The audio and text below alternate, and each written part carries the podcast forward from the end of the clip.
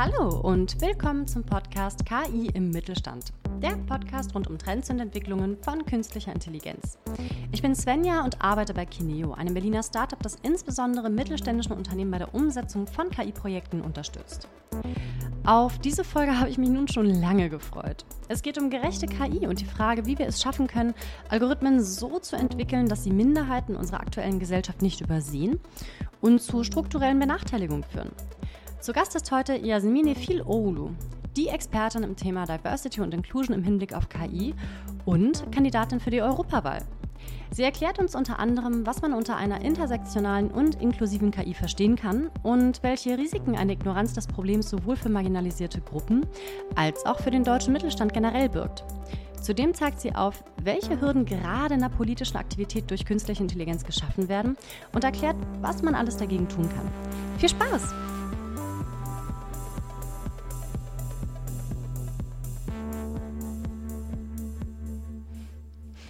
Hallo und herzlich willkommen zu Folge 16 von KI im Mittelstand. Ich muss gestehen, äh, ich freue mich riesig über den heutigen Gast und über das heutige Thema.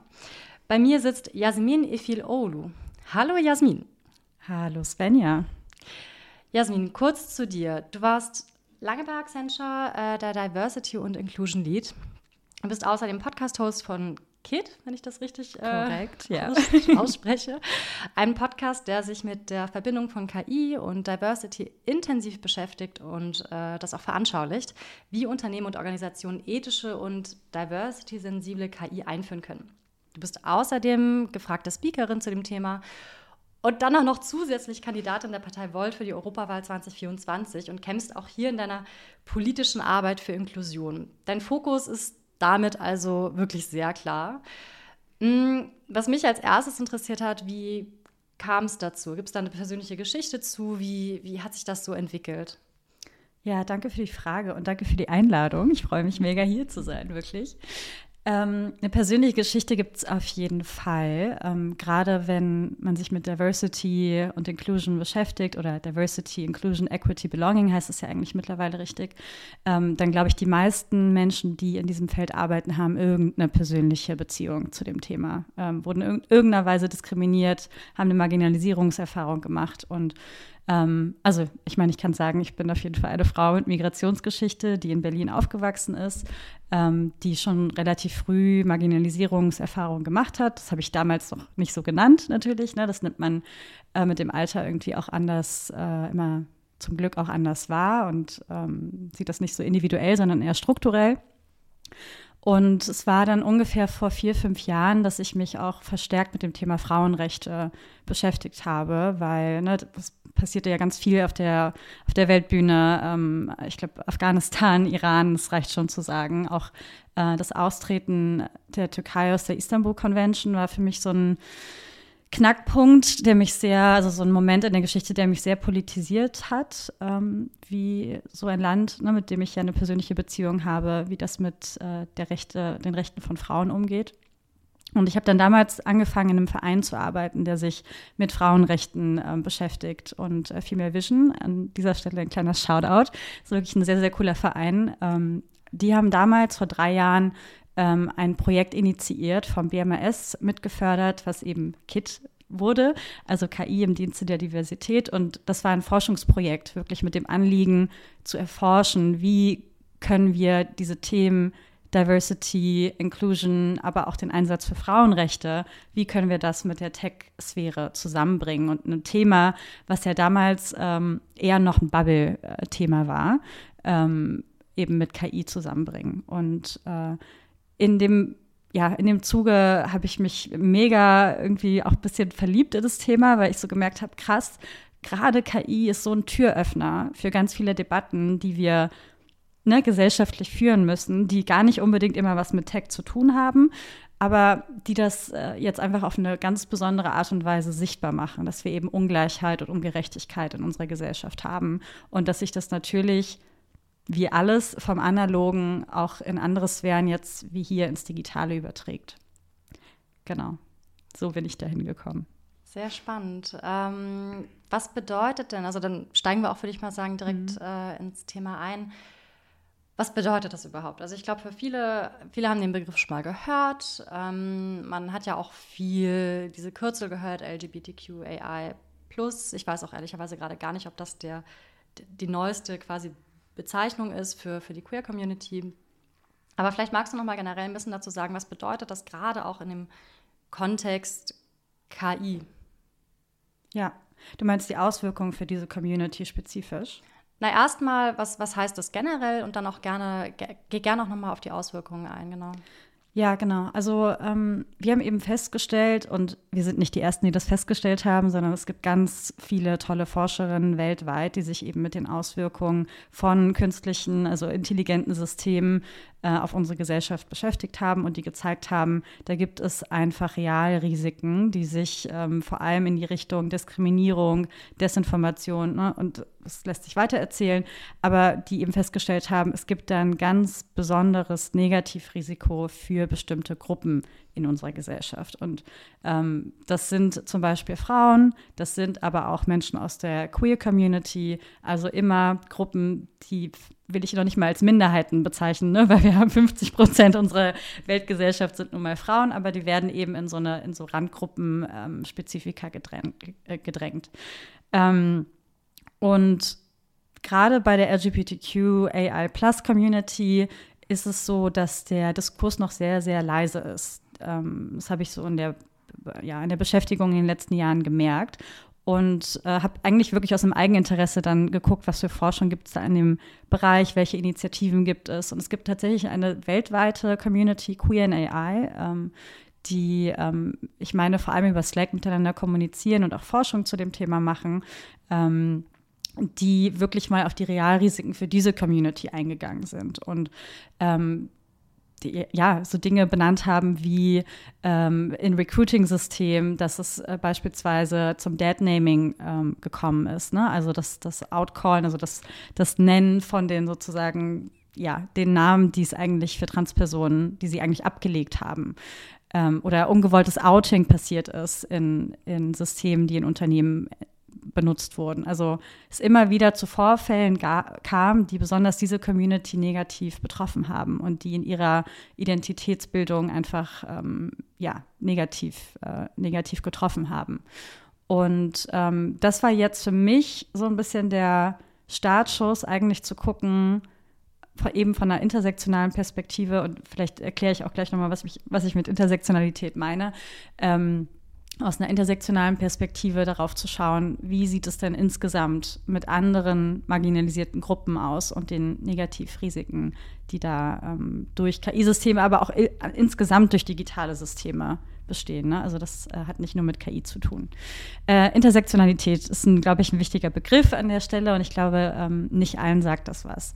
Ähm, Intersektionalität meint im Endeffekt, dass ähm, wir Menschen sind ja alle verschieden. Wir haben alle verschiedene Identitätsdimensionen, die uns ausmachen. Das ist Alter, das ist Geschlecht, das ist die Herkunft, das ist die, ähm, die Religion, die, ne, das ist auch das Einkommen, das ist auch der Managementstatus, also ganz viele Dimensionen, die unsere Identität bilden. Und Intersektionalität ist eine Art Framework, also kommt aus der Theorie, was anerkennt, dass all diese Dimensionen nicht für sich stehen, sondern miteinander überlappen. In, de, in dem Sinne, dass sie in, ihrer, äh, in ihrem Zusammenspiel darüber entscheiden, wie viel Macht und wie viel, ähm, ja, auch wie viel Wohlstand eine Person hat und äh, wie hoch ihr Risiko ist, ähm, in unserer Gesellschaft diskriminiert zu werden. Und so wurde durch Intersektionalität das erste Mal richtig erforscht, dass es nicht nur schwarze Frauen sind, die sehr, sehr viel Diskriminierung auf der Welt ähm, erleben, sondern es sind zum Beispiel auch schwarze lesbische Frauen oder schwarze lesbische Frauen mit Behinderung, die am meisten von Diskriminierung in unserer Welt betroffen sind. Und warum ist das wichtig bei KI? Wir reden ja bei KI auch äh, immer über Daten. Und ähm, um Biases, also Verzerrung, also Fehler in der KI zu erkennen, brauchst du ja eine gute Datengrundlage. Jetzt ist das Problem, was Intersektionalität auch erkennt, ist, dass wir gar nicht über alle Gruppen Daten erheben. Also die Datengrundlage ist gerade, was äh, zum Beispiel schwarze Frauen angeht, sehr, sehr schlecht. Da kennen wir vielleicht Bücher ne, wie ähm, äh, unsichtbare Frauen zu Deutsch, genau. Ähm, Invisible Women, äh, die das super gut darstellen, dass wir gerade in der Medizin, aber eigentlich in allen Lebensbereichen ähm, nicht genug, genügend Daten haben, um dann eben gute Systeme auch zu bauen. Und ja, ähm, das ist Intersektionalität, ähm, praktisch das Anerkennen, dass ähm, Gruppen aufgrund mehrerer Identitätsdimensionen äh, sozusagen multiplikativ diskriminiert werden können. Und ähm, ja, das war der Startschuss für mich zu sagen, so ich muss mir mal alle möglichen Gruppen anschauen und gucken, was sind die Realrisiken da.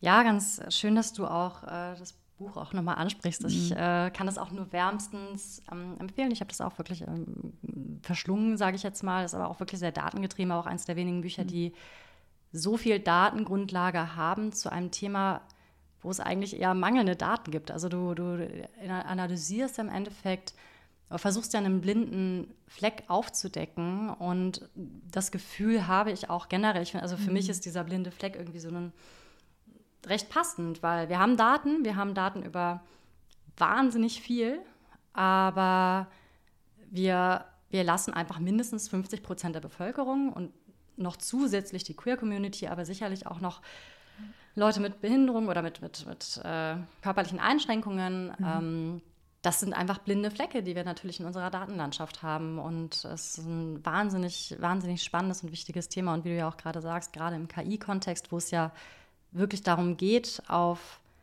Datengrundlagen im Endeffekt zu trainieren.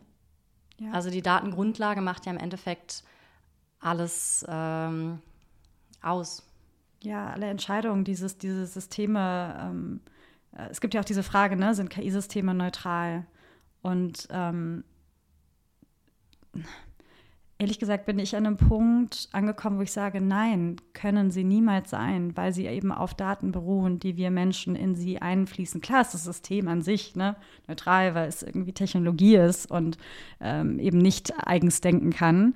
Aber wenn die Daten eben ein bestimmtes Bild von unserer Gesellschaft wiedergeben, was so fehlerhaft ist, was, wie du sagst, einfach die Hälfte unserer Weltbevölkerung eigentlich komplett ausschließt, dann sind diese Systeme nicht neutral, sondern sie verkörpern immer bestimmte Positionen ähm, und wiederum andere Positionen nicht. Hast du denn Beispiele für Diskriminierung dieser, dieser Gruppen, nenne ich es jetzt mal. Also gibt es da, du hattest eben gerade schon die Recruitment-Software erwähnt, du hattest ähm, erwähnt, dass es eine, eine, ja, im Endeffekt ein Outing gibt, mhm. ein ungewolltes, was eine sehr schmerzhafte Erfahrung einfach für Individuen sein kann. Hast du noch weitere Beispiele, wo eine solche Diskriminierung einfach stattfindet, fast ohne dass man das eigentlich merkt, sage ich jetzt mal so als, als Firma beispielsweise. Ja, also genau, Vergabeprozesse generell. Recruiting ist jetzt davon ne, ein, ein, ein Beispiel, aber ähm, wir haben jetzt in der Vergangenheit, ähm, einer der bekannteren Beispiele ist eben auch Kreditvergabeprozesse, in denen vermehrt, äh, nicht in Europa, weil wir gerade noch da ganz gut geschützt sind, aber weltweit, ähm, wo solche Systeme eben eingesetzt werden, um ähm, ja, Credit Scoring vorzunehmen. Und äh, da wurde eben auch gezeigt, dass besonders Frauen oftmals durch die KI keinen Kredit vergeben bekommen, weil natürlich ganz verschiedene Parameter damit reinfließen. Oft ist es eben auch ähm, die Zeit der Berufsangehörigkeit oder die Zeit, in der man, die man beschäftigt war, ist äh, ein ausschlaggebender Faktor. Und wir wissen natürlich, dass bei Frauen, nicht bei allen Frauen, aber bei Frauen, die sich für die Mutterschaft entscheiden, natürlich es eine Gap gibt in ihrer Beschäftigungszeit, weil sie meistens für eine längere Zeit als Männer in, äh, die Mutter, in den Mutterschutz gehen. Und das ist unfassbar, finde ich alleine schon das Beispiel ist unfassbar. Ähm, anderes weil es natürlich dann auch, wir reden ja auch in den letzten Jahren immer mehr auch über ähm, Financial Equity, äh, ne, dass Frauen schaffen, einfach äh, die, gleichen, die gleichen finanziellen Mittel zu erreichen, wie das eben Männer auf der Welt tun. Ähm, und das ist auf jeden Fall ein Realrisiko, was da besteht ja, Vergabeprozesse sind, sind unfassbar krass. Ich glaube, wir können auch über Generative AI ähm, sprechen an dieser Stelle. Ne? Also ich glaube, kein Thema war so laut wie dieses Jahr Generative AI, Foundational Models, also ChatGPT mit Journey und Co., also Text- und Bildgeneratoren und ähm, die natürlich ähm, weil sie auf öffentlich verfügbaren Daten beruhen, jeglichen Mist, den wir als Gesellschaft produzieren, äh, dort einspeisen. Und ähm, da wurde ich glaube, es vergeht keine Woche, in der kein Artikel dazu herausgegeben wird, dass ähm, mit Journey äh, beispielsweise asiatische Frauen fetischisiert und als, als äh, Sexobjekte darstellt. Ähm, oder ähm, ja, sagt, äh, Frauen sind, ne, ChatGPT ganz am Anfang hat immer noch erzählt, dass äh, Frauen nicht so gut in Technik seien, ähm, hat festgestellt, dass der Arzt eigentlich immer männlichen Geschlechts ist. Ne? Also gerade in der englischen Sprache haben wir ja diese Geschlechterunterteilung nicht. Äh, da war ChatGPT noch sehr überzeugt, dass Ärzte immer Männer sind und Krankenschwester immer, immer Frauen. Ähm, ja, und jetzt, jetzt kann man sagen, so what? Sexismus gibt schon so lange es die Menschheit gibt, aber ähm, dann muss man halt dazu wissen, dass gerade solche Ergebnisse dann wiederum genutzt werden, um zum Beispiel solche Vergabesysteme zu trainieren und dass diese dann eben auch dazu führen, wer in unserer Gesellschaft Architekt oder Arzt oder Ingenieur werden kann und wer nicht.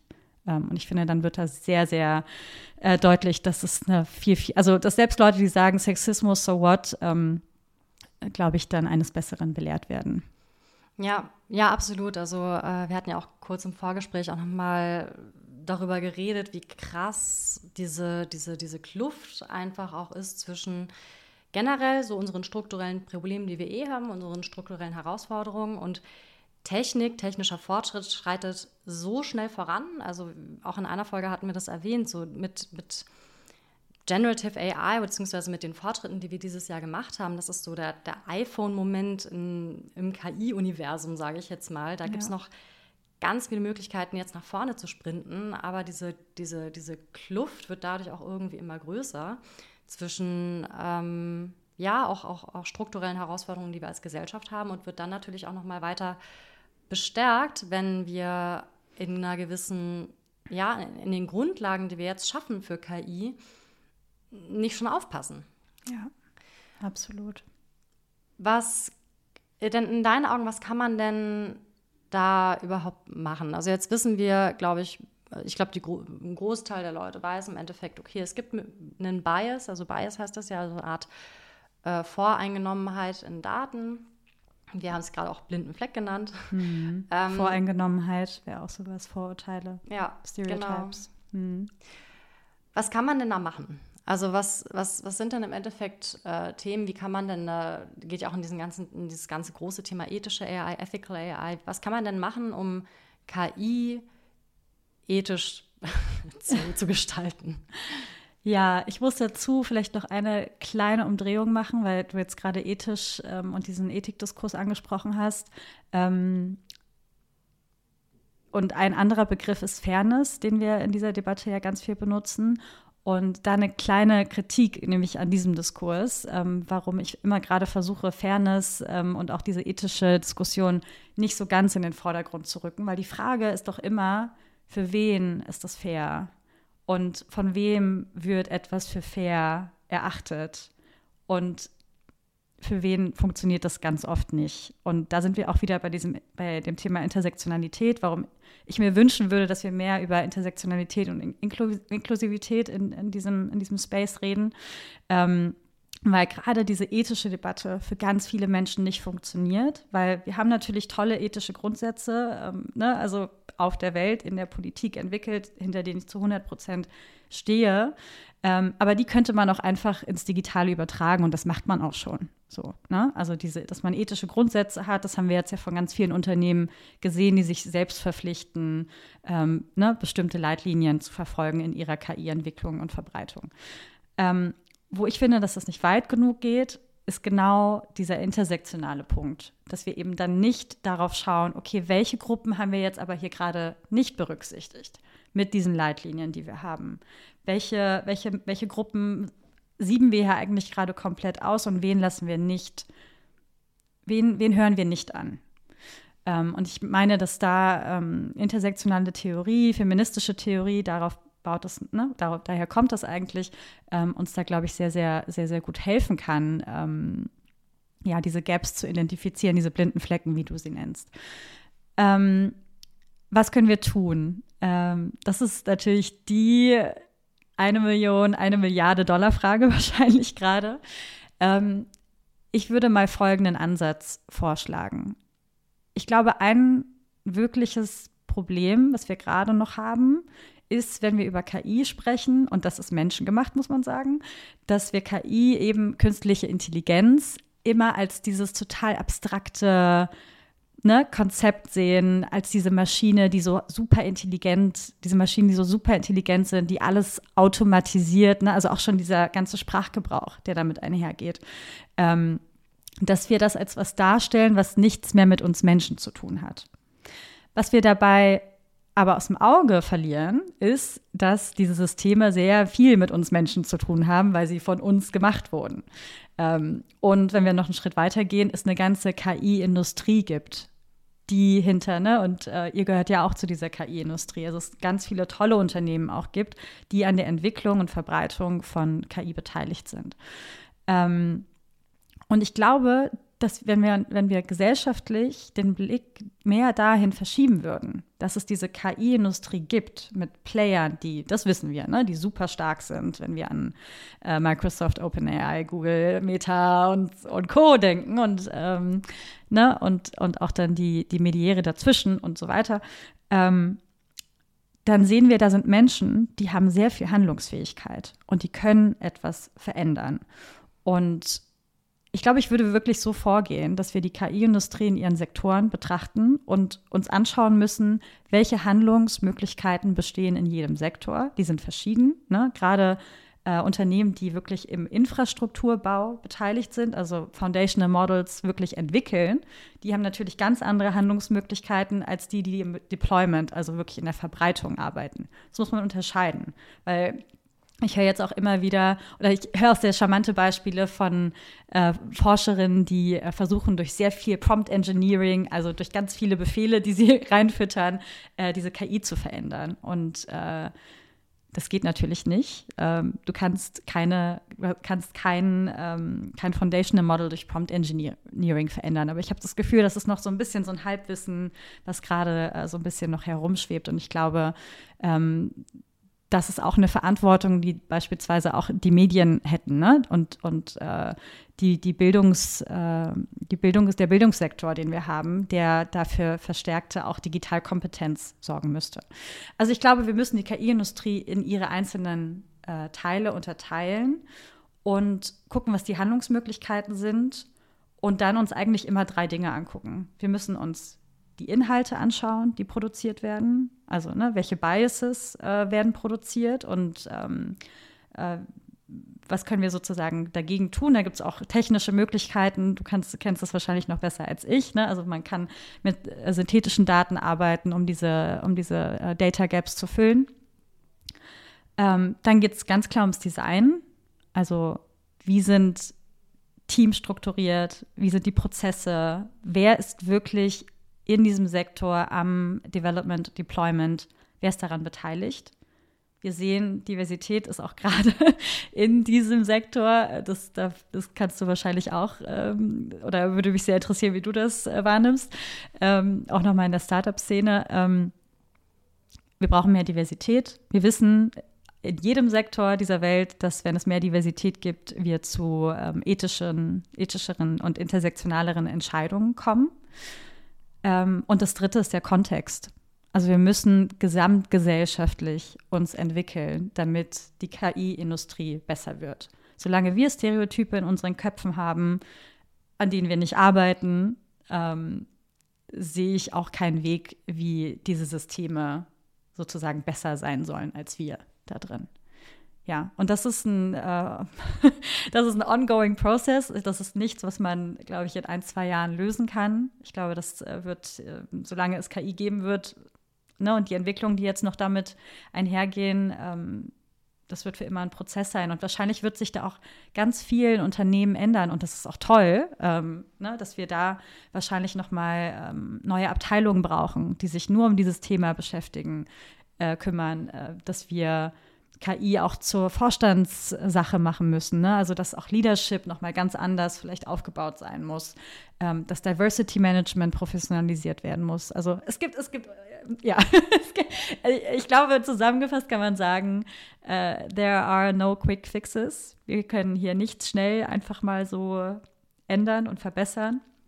Äh, das ist ein systemischer Wandel, äh, den wir brauchen von, von allen Akteuren in dieser KI-Industrie und drumherum.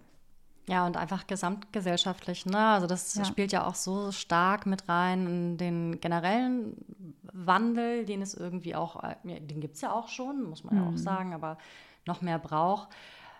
Aber gleichzeitig wieder so die, die ganze Thematik. Eigentlich hätte man es gerne jetzt schon sofort, sodass man mhm. äh, schön losstarten kann und eigentlich noch mehr noch mehr Potenzial in den ganzen Themen äh, entfalten kann. Ich finde, das geht in der ganzen Debatte häufig auch unter. Also ja, es, ähm, es bedeutet einerseits natürlich mehr Aufwand und äh, natürlich mehr, mehr Arbeit und vor allem so dieses Aneignen einer, einer neuen Sicht und Verständnis für, gerade wenn man nicht dieser Gruppen angehört, einfach auch ein Verständnis dafür zu entwickeln und auch diesen Schritt zu gehen. Das ist so viel Arbeit, aber gleichzeitig, äh, wie ich das immer sehe, das, das entfaltet so viel Potenzial. Also natürlich ist es anstrengend, aber gerade auch dieses, dieses Potenzial dahinter zu erkennen und einfach diesen, diesen, diese, diese zusätzliche Erleuchtung, sage ich jetzt mal, einfach noch, noch viel mehr sehen zu können. Ich weiß nicht, warum ich das immer mit meinem, mit meinem Auge und der Sicht vergleiche, aber ich habe das Gefühl, man, ist, ja. man, man könnte so viel mehr und so viel weiter. Also mich, mich begeistert das Thema viel mehr. Also so, natürlich macht es mich auch traurig, weil mhm. äh, man, man kämpft immer wieder mit denselben Themen und an denselben Stellen. Aber gleichzeitig ähm, geht da auch so eine Faszination von aus, wie viel eigentlich noch geschaffen werden kann ja. in, durch durch diese ganzen Schritte, die eigentlich gegangen werden können. Also ja, um vielleicht auch noch mal ganz kurz darauf einzugehen, wie das bei uns läuft. Mhm. Ähm, wir haben kein, keine 50-50 aktuell, muss man auch einfach so sagen, keine 50-50-Verteilung. Und ähm, Bewerbungen, die reinkommen, sind ja auf keinen Fall ausgeglichen. Ähm, mhm. Das ist einfach ein Problem. Es sind wirklich wenig äh, Leute mit einem diversen Background ähm, in diesen Fächern unterwegs. Das äh, sagen auch viele EntwicklerInnen bei uns im Team, gerade auch an der Uni. Ähm, das ist schon alles sehr äh, sehr eindeutig geprägt, sage ich jetzt mal. Und da muss, also da muss man ja auch noch mal ganz anders ansetzen. Das dauert äh, Jahrzehnte, bis man irgendwann mal ein ausgeglichenes Verhältnis da schaffen kann. Also das ist ganz genau, wie du sagst, ein Thema, was äh, uns auch langfristig in Zukunft wirklich weiter begleiten wird. Mm, ich würde ganz gerne ein bisschen auf deine politische Arbeit äh, eingehen. Das ist, yes. denke ich mal, auch ein ganz guter Übergang, ja, weil äh, auch sicherlich ein Thema, wo man viel Bewegung reinbekommen kann. Hm, du trittst da jetzt für Volt an in der Europawahl 2024.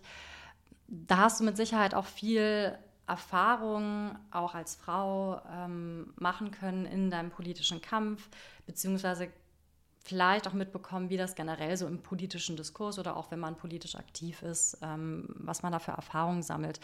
Ist dir da schon politische oder generell Diskriminierung begegnet, beziehungsweise was, was sind so die Themen, die gerade auch im, in der Politik aufkommen, sage ich jetzt mal? Meinst du jetzt bezogen auf Digitalpolitik oder, oder generell?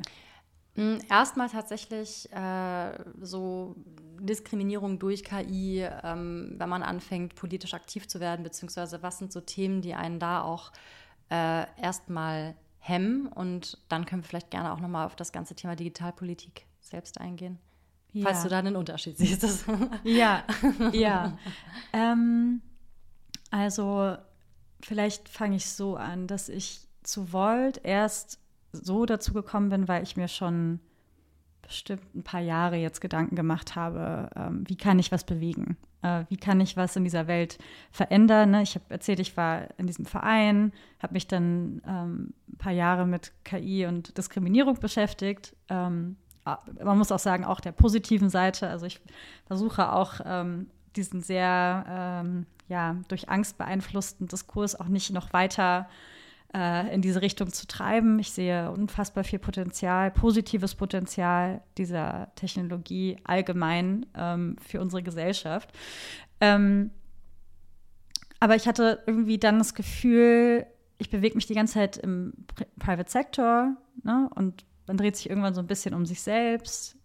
Was ist eigentlich mit der Politik? Was kann Politik eigentlich für diesen Bereich auch, auch tun? Und, und für mich ist ja auch ein übergeordnetes Thema eigentlich, ähm, was kann sie für die Menschen tun?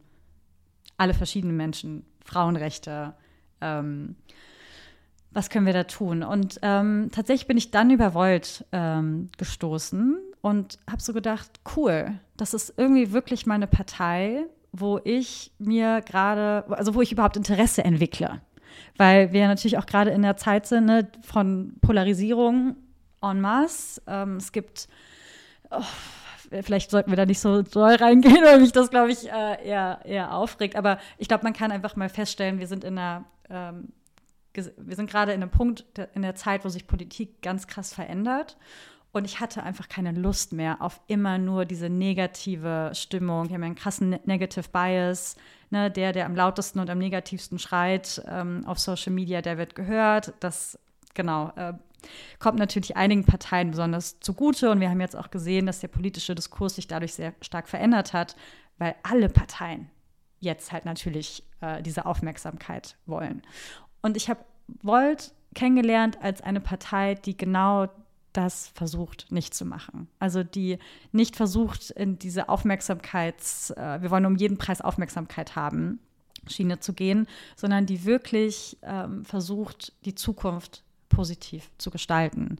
Und ähm, auch mit diesem europäischen Gedanken, also ne, zu sagen, so wir brauchen Europa, um Dinge wie den Klimawandel zu bewältigen, um digitale Transformation voranzutreiben, um unseren Bildungssektor neu zu denken. Und ähm, wir, wir denken da pragmatisch, indem wir auch uns einfach positive Beispiele aus anderen europäischen Ländern nehmen und auch die versuchen, ähm, ne, einfach äh, eigentlich umzudenken, wie würde das in Deutschland aussehen. Und ähm, damit einfach zu europäischen Lösungen zu kommen. Und das war für mich irgendwie so ein Aha-Moment, weil ich so dachte, ach krass, also Politik geht eigentlich schon mehr um die Zukunft und dreht sich nicht immer nur um die Probleme, die wir gerade haben und versucht sich da irgendwie toll zu positionieren, sondern eigentlich ist Politik eine interessante Sphäre und ich habe da irgendwie Bock drauf. Und ähm, so bin ich da hingekommen und äh, zu deiner Frage, also meintest du jetzt,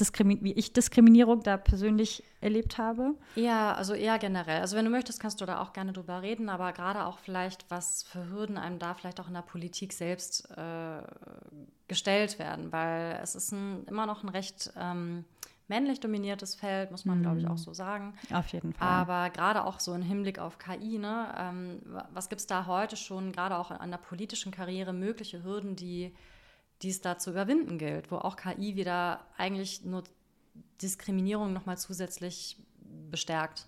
Ja, ich glaube, da müssen wir doch bei Digitalpolitik allgemein bleiben, weil, wie du sagst, das ist ein, genauso wie im Privatsektor, ist das ein wirklich heftig männlich dominiertes Thema.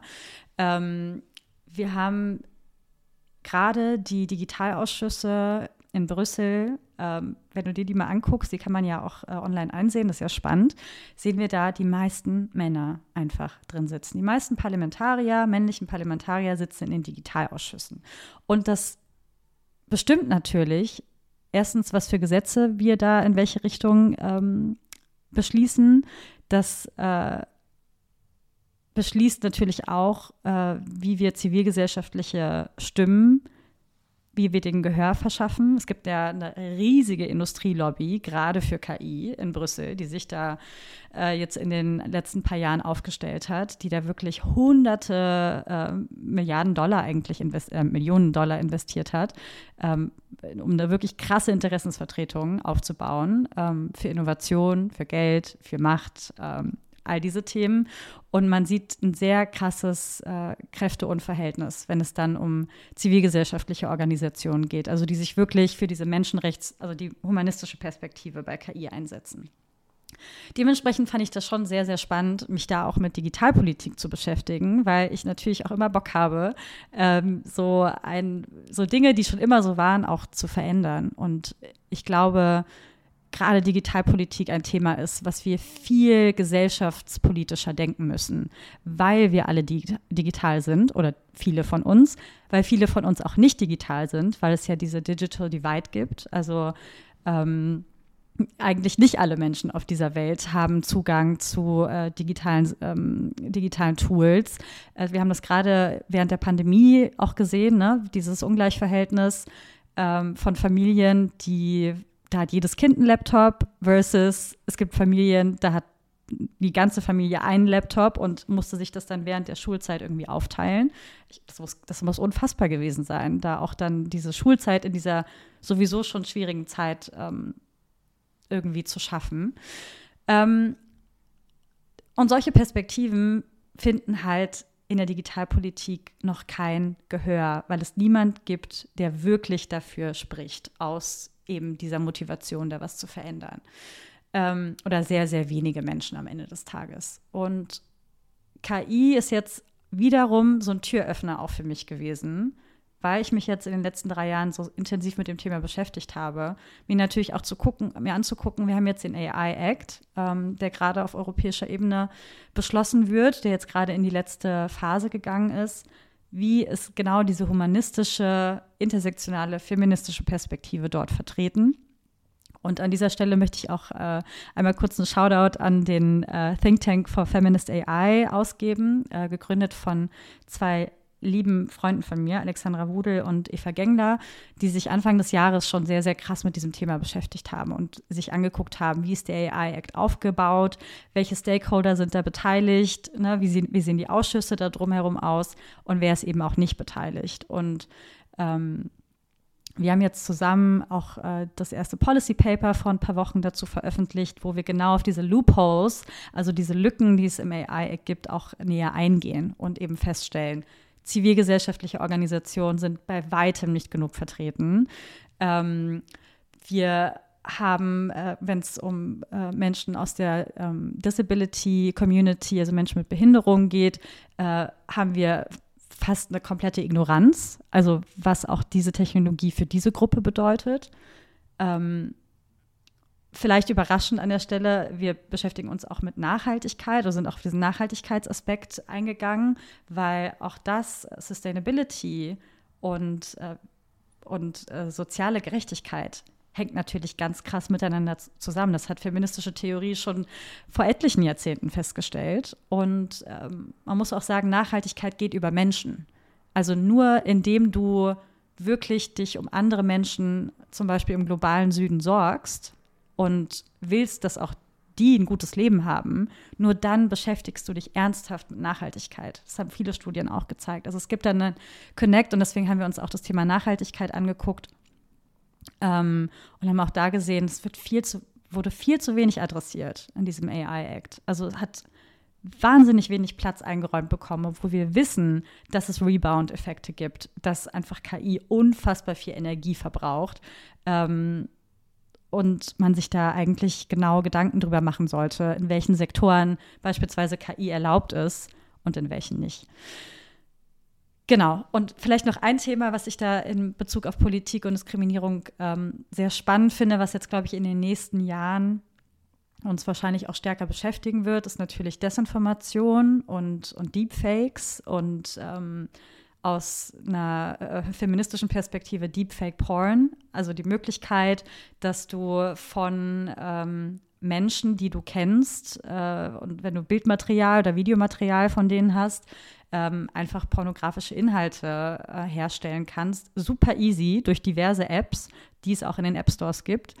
Ähm, und verbreiten kannst. Und ähm, ich jetzt kürzlich erst auch eine Studie gelesen habe, die gezeigt hat, dass ähm, Deepfake-Porn, das Verbreiten davon, äh, dieselben äh, Effekte hat, dieselbe Traumareaktion hat, wie wenn du Revenge-Porn äh, konsumierst. Ne? Also wir kennen das Phänomen, wenn äh, ein Ex-Boyfriend ähm, irgendwie äh, Inhalte, die ihr zusammen produziert habt, verbreitet an Menschen, die du kennst und liebst, ähm, dass das traumatisierend ist. dass wir das jetzt, dass das jetzt passiert mit random Menschen. Also Menschen, die du vielleicht noch gar nicht, also die einfach berühmt sind, ne? wo es super viel Video- und Bildmaterial gibt und du kannst jetzt einfach ähm, Pornos mit denen herstellen. Und warum ist das wichtig für die Politik? Einmal, weil das auch ein Loophole ist, also auch etwas, was im AI-Act nicht mitgedacht wurde. Und zweitens, ähm, weil wir nächstes Jahr eben die Europawahl haben, also eine sehr, sehr, sehr relevante Wahl. Ähm, und es äh, auf jeden Fall ein Realrisiko gibt, dass gerade Politikerinnen davon negativ ähm, betroffen sein werden. Äh, weil wenn wir uns äh, mal zurück an die ähm, letzte Bundestagswahl erinnern, wissen wir vielleicht noch, dass Annalena Baerbock ja ähm, auch so einen Moment hatte, wo von ihr Nacktbilder, vermeintliche Nacktbilder veröffentlicht wurden, die natürlich gefälscht waren. Ähm, und die zu einem riesigen Trara geführt haben. Äh, also es immer noch skandalisiert wurde, äh, unverständlicherweise natürlich, aber es gibt ein, es gibt leider diese Möglichkeit, äh, Frauen auf diese Art zu skandalisieren und zu diskriminieren. Und äh, Deepfake Porn ist äh, definitiv eine neue Möglichkeit, das zu tun. Ja, das ist ähm, ja auch wirklich ein sehr krasses Beispiel, was auch einfach passiert, ne? Von der Art und Weise, wie einfach, äh, ich nenne es jetzt mal Minderheiten, aber du hattest das vorhin eigentlich ganz äh, schön gesagt, 50 Prozent, äh, mindestens 50 Prozent der Bevölkerung sind eigentlich keine Minderheit. Mhm. Aber wie viel mehr Steine einem doch dann auch noch in den Weg gelegt werden, um eigentlich wirklich Ziele zu erreichen ne? und auch äh, für, für Sachen einzutreten und zu kämpfen, die einem wichtig erscheinen und die auch einfach in einem gesamtgesellschaftlichen Kontext für die gesamte Gesellschaft eigentlich sehr, sehr wichtig und sehr, sehr relevant sind. Ja. Mm, jetzt haben wir wieder viel über die, die, die Herausforderungen geredet. Mhm. Gibt es denn Sachen, wo du sagst, das macht dir Hoffnung? Gerade ja. im digitalpolitischen Bereich oder im, gerade auch was den AI-Act angeht? Danke für die Frage. Das ist nämlich wirklich was, worüber wir wirklich viel zu wenig reden. Ähm, also grundsätzlich bei KI sehe ich natürlich die positiven Anwendungsfälle äh, in der Medizin, beispielsweise wenn es um Früherkennung von ganz miesen, tricky Krebsorten, äh, Krebsarten geht. Ähm, das ist, glaube ich, super toll, gerade ähm, wenn es auch ähm, sowas wie Brustkrebs ähm, geht, ne, der ja auch oft leider viel zu spät erkannt wird. Ähm, da gibt es äh, tolle, ähm, äh, tolle Beispiele, wo, wo gerade die Forschung recht weit geht und die Entwicklung sehr weit geht. Ähm, ich glaube, dass wir auch äh, Klimaschutz, ist auch ein toller Bereich äh, sind, also wenn es vor allem um intelligentes Energiemanagement geht, wo wir äh, auch ein Potenzial auch gerade für Deutschland haben, wo ich meine, ähm, dass äh, da Unternehmen noch äh, wirklich auch einen äh, Business Case für Deutschland hinbekommen und der gleichzeitig auch noch gut fürs Klima ist. Ähm, ich glaube, Energiemanagement ist wirklich so ein Thema der, der nahen Zukunft. Kurze Frage, hast du da ein Beispiel, inwieweit das äh, gerade marginalisierten Gruppen, also quasi betrifft und inwieweit man da, wenn man das mit einbezieht, äh, da Vorteile daraus ziehen kann? Ja, also gerade, ähm, wie ich vorhin meinte, ne, gerade ähm, Sustainability und ähm, soziale Gerechtigkeit muss in der Weise zusammengedacht werden, weil der Klimawandel ja vor allem gerade die Menschen im globalen Süden als erstes trifft. Und ähm, das ist vielleicht jetzt gar nicht die Debatte, die wir führen sollten, aber um da nicht so weit so auszuholen, aber ähm, den Klimawandel, den wir gerade erleben, wird diese Menschen in der globalen Südhälfte als erstes treffen. Das heißt, wenn wir es schaffen, bei uns einfach ein intelligentes Energiemanagement zu schaffen, was wirklich dazu, zur Ressourcenschonung führt, wirklich dazu führt, dann sehe ich da einen sehr guten Hebel, auch ähm, ja, den Klimaschutz und den Umweltschutz ähm, auch von deutscher Sicht her, auch von, von deutscher Herstellersicht voranzutreiben. Und es ist natürlich ein Businesspotenzial, genau, wie gesagt. Also das auf jeden Fall. Ja. Ich hatte dich unterbrochen, deswegen, also ja. das war, hat auf jeden Fall die Frage beantwortet. Aber ähm, gerne noch, also wenn du noch weitere Chancen siehst, äh, die du, die, weil, sorry, ich hatte dich davor aus dem Satz geworfen, aber nein, nein, alles ich wollte da direkt noch mal kurz rein. Nein, das ist ja das Gute am Podcast, dass man da auch äh, mal richtig ins Gespräch kommt. Ähm, Genau, und ich glaube, ein drittes Feld für Chancen sehe ich schon auch im Bildungssektor. Das ist immer geknüpft an Realrisiken. Ne? Also äh, ich hatte vor einer Weile ein ganz gutes Gespräch mit äh, einem Professor, der sich mit Diversity Management äh, und Arbeitsrecht beschäftigt, ähm, Professor Berthold Meyer, tolle, tolle wirklich toller Mensch. Ähm, und wir hatten auch über den Wissenschaftsbetrieb geredet und wie sich das natürlich verändert. Ne? Wenn du mit ChatGPT ähm, Paper schreiben kannst äh, in 0, nix und wie das natürlich, was die Qualität angeht, noch nicht da ist, wo es ist und äh, man es immer doppelt und dreifach nachprüfen muss und am Ende dauert das vielleicht dann doch so lange, wie als hätte man das Paper from scratch äh, selber geschrieben. Aber ähm, wenn wir mal wirklich in die Schulbildung gehen, glaube ich, dass gerade für Kinder, die ähm, beispielsweise einen neurodiversen Hintergrund haben, also die einfach strukturell benachteiligt sind in der Bildung, wie sie jetzt gerade ist, durch KI die Möglichkeit haben, die geforderten Leistungen einfach viel besser zu erbringen. Dass dadurch, dass sich der Bildungssektor auch strukturell ändern muss, wir jetzt nicht einfach nur noch diese auswendig lernen und stillsitzen, ne, wir kennen das ja alle beide noch, glaube ich, ganz gut oder erinnern uns ganz schlimm daran, äh, diese ganz schlimmen Arbeiten schreiben müssen, ne, wo es eigentlich nur darum geht, einfach dieses, äh, wie sagt man, es gibt auch diesen Begriff, wenn du so Dinge auf einmal lernen musst und die dann. Bulimie lernen? Bulimie lernen, ja, genau. Also so dieses Lernen, was dir nichts gebracht hat. Mhm. Und wo gerade neurodiverse Kinder noch mal mehr strugglen mit. Ähm, ich glaube, dass äh, dass da eine strukturelle Veränderung kommen kann, die gerade diese Kinder, ähm, ja, was für diese Kinder einen positiven Wandel bedeuten wird.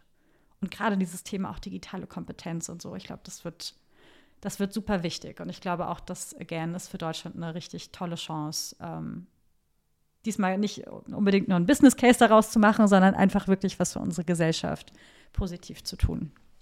Ja, generell, also es bringt uns auch nochmal ganz woanders hin, deswegen, ich, da müssen wir gar nicht groß drauf, mehr drauf eingehen. Ähm, aber nur einen Satz, den ich noch dazu sagen möchte. Weil ich habe mich das auch gefragt, so Generative AI wird uns so ein bisschen das Denken abgenommen, werden wir, führt es zu Verdummungen? Da habe ich mich aber gefragt, tut es das wirklich?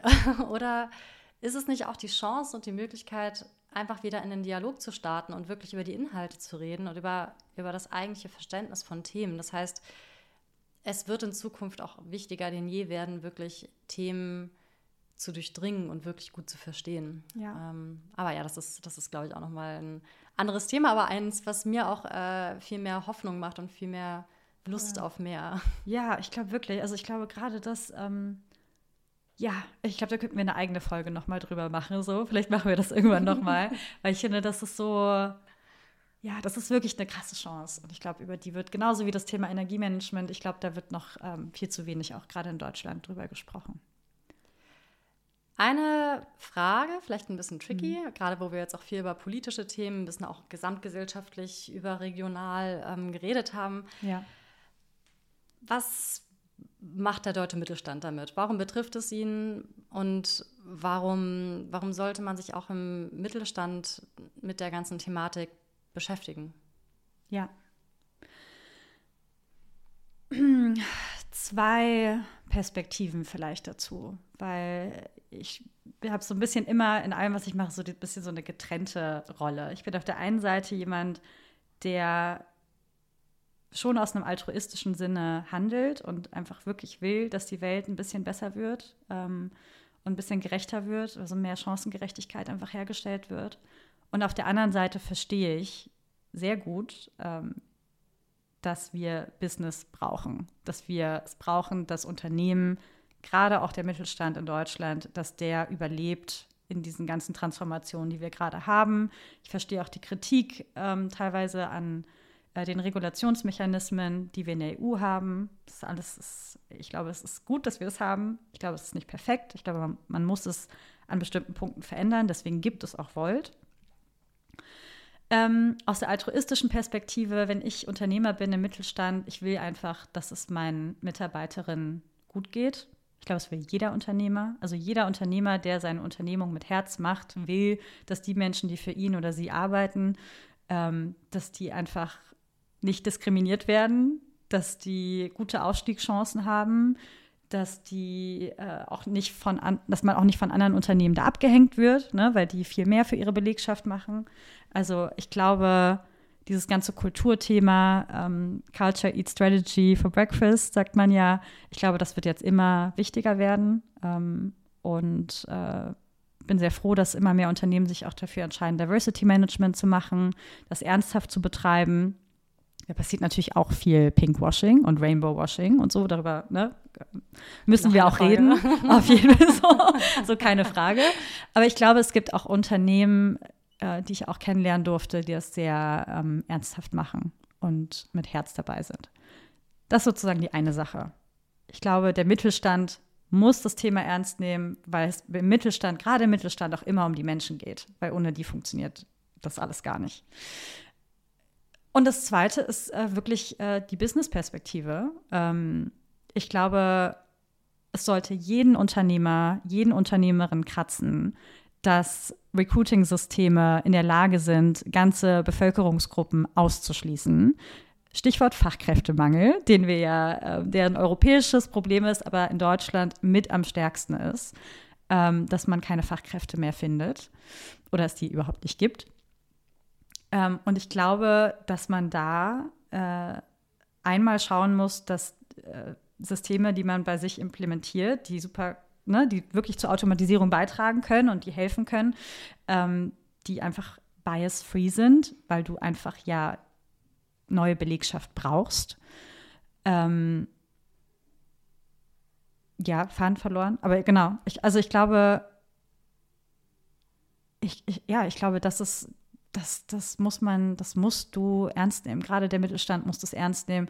Gerade weil ne, Migration ist ja jetzt auch gerade ein krasses Thema in der Politik, wird super negativ besprochen, obwohl eigentlich wirklich die Bandbreite von links bis rechts allen Forscherinnen klar ist, wir brauchen legale Einwanderung. Wir brauchen Menschen in diesem Land, die bestimmte Tätigkeiten übernehmen können.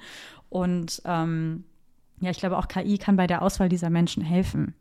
Ähm, und deswegen muss sich der Mittelstand mit dem Thema KI beschäftigen, aber er muss sich eben auch mit gerechter KI beschäftigen. Und äh, äh das ist, glaube ich, auch so was, was ich mit Mittelstand an der Stelle ein bisschen mitgeben wollen würde, ähm, weil das ja auch eure Zielgruppe ist ähm, auch KI dann nicht als etwas anzunehmen, was einfach so ist. Ne? Diese Blackbox, das ist einfach ein tolles System, in sich geschlossen, das funktioniert fehlerfrei, sondern ähm, ich würde den Unternehmerinnen da sehr gern mit, mitgeben, hinterfragt das. Macht das eben zur Führungssache. Ähm, schult eure Mitarbeiterinnen da drin.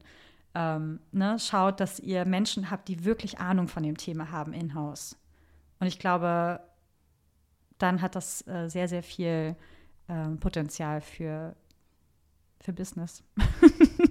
ja, für, Geschäfts-, für Geschäftsförderung.